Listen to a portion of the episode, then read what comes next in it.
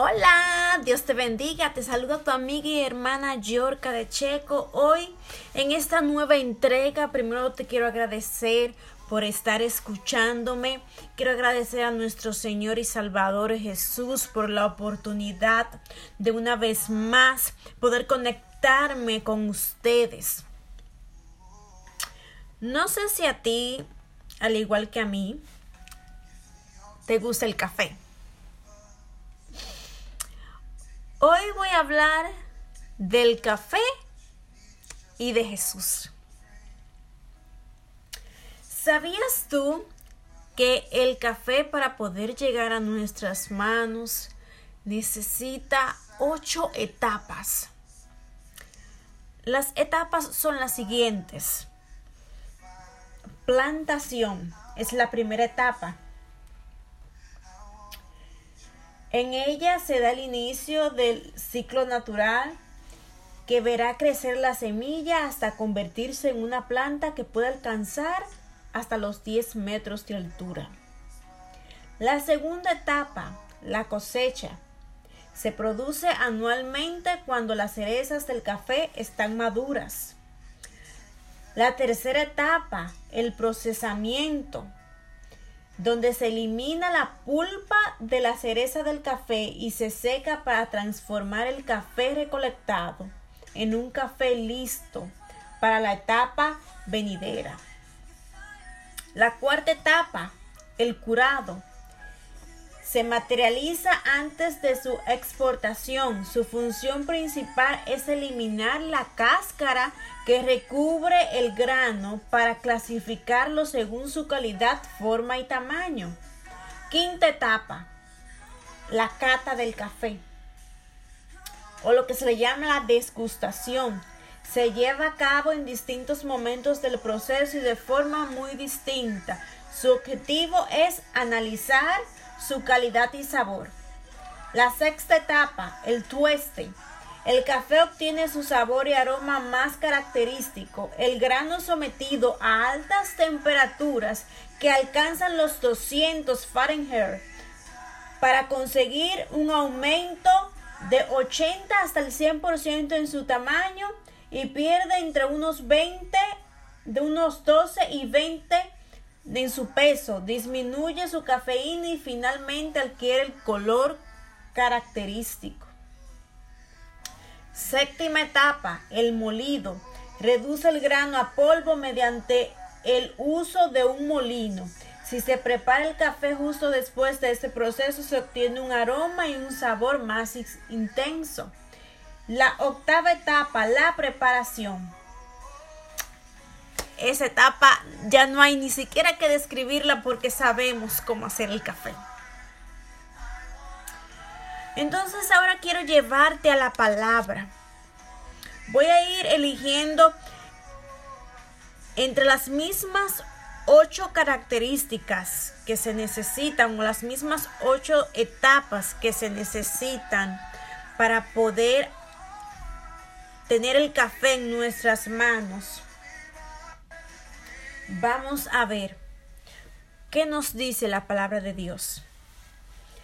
Para las dos primeras etapas de plantación y cosecha, voy a estar leyendo la palabra de Dios en Mateo 13, 23 y nos dice lo siguiente. Pero aquel en quien se, se sembró la semilla en tierra buena, este es el que oye la palabra y la entiende este si da fruto y produce uno en cientos, otro en sesenta y otro en treinta. Podemos ver que así como el café necesita ser plantado y también tener una cosecha, obviamente, asimismo somos nosotros en las manos de Jesús cuando permitimos que Él entre a nuestras vidas, Él se encarga de poner esa semilla dentro de nosotros. Y al sembrarse en una tierra fértil, como somos tú y yo, esa semilla, esa vamos a producir algo que se llamará cosecha. En el tercer y cuarto proceso del café, procesamiento y cura. Dice la palabra de Dios en Salmos 147.3. Restaura a los corazones quebrantados y cubre con vendas sus heridas. Dios no te va a dejar igual como tú llegaste. Si llegaste herido o si todavía no has dado ese paso para conocer a nuestro Señor y crees que no puedes llegar a Él porque tus heridas son muy profundas. Este salmo claramente te está diciendo que Él se encargará de curarte y limpiarte cualquier herida que tú tengas. Entonces, si ese es tu impedimento, lo que tú sientes que te está impidiendo llegar a los pies de Cristo, te invito a que des el paso porque obviamente esa no es una excusa porque Él se va a encargar de ti así como se encargó de mí. En la quinta, sexta y séptima eh, proceso de para el café, que es la desgustación, tueste y molido, voy a leer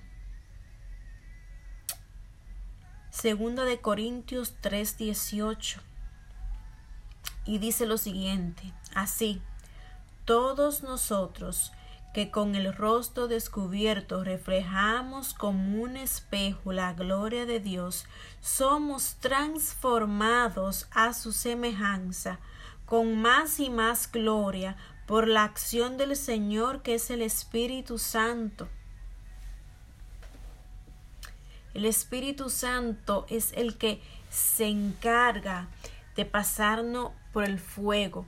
El Espíritu Santo es el que se encarga de ese proceso de molernos, moler aquello que necesita ser molido para que se produzca ese aroma y ese sabor, para que espiritualmente tú puedas producir un aroma que el enemigo y las tinieblas puedan entender desde lejos que tú le perteneces a Dios. Para el último proceso del café, que es la preparación, dice en Efesios 4:12, a fin de capacitar a los santos para la obra del ministerio, para la edificación del cuerpo de Cristo. Ya cuando llega el momento para preparar el café, buscamos una greca, buscamos la taza, si te gusta negro o si te gusta con leche o si te gusta con azúcar, tú vas a buscar todo lo que necesitas para en ese momento poder disfrutar de ese aroma del café y poder saborearlo. Asimismo, vamos a ser nosotros cuando ya estemos listos para entregar aquello que se nos fue dado. Porque lo que se nos fue dado no se nos fue dado para que nosotros lo mantengamos oculto solamente para nosotros. No sé si has escuchado esta frase que dice que el que no vive para servir, no sirve para vivir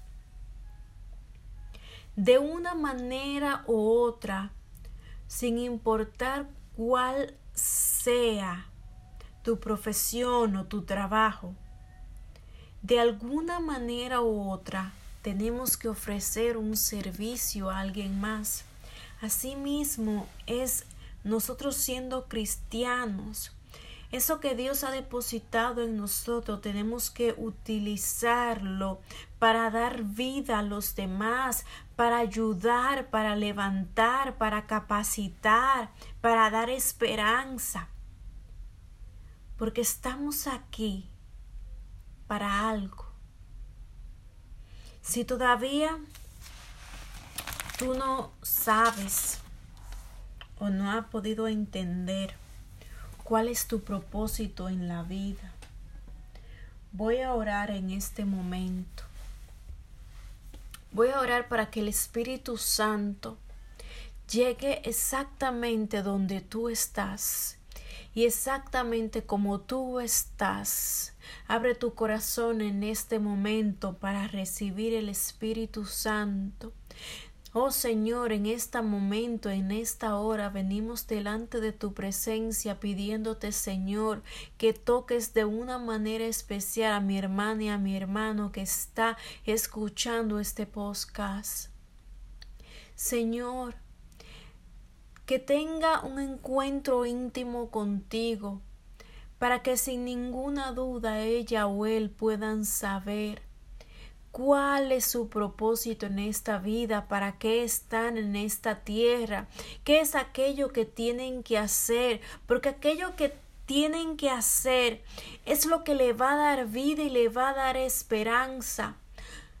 Yo tengo una frase que la he cogido para mí y siempre digo, yo no puedo o no podré ser feliz hasta que yo no haga o no esté haciendo aquello para lo que fui creada.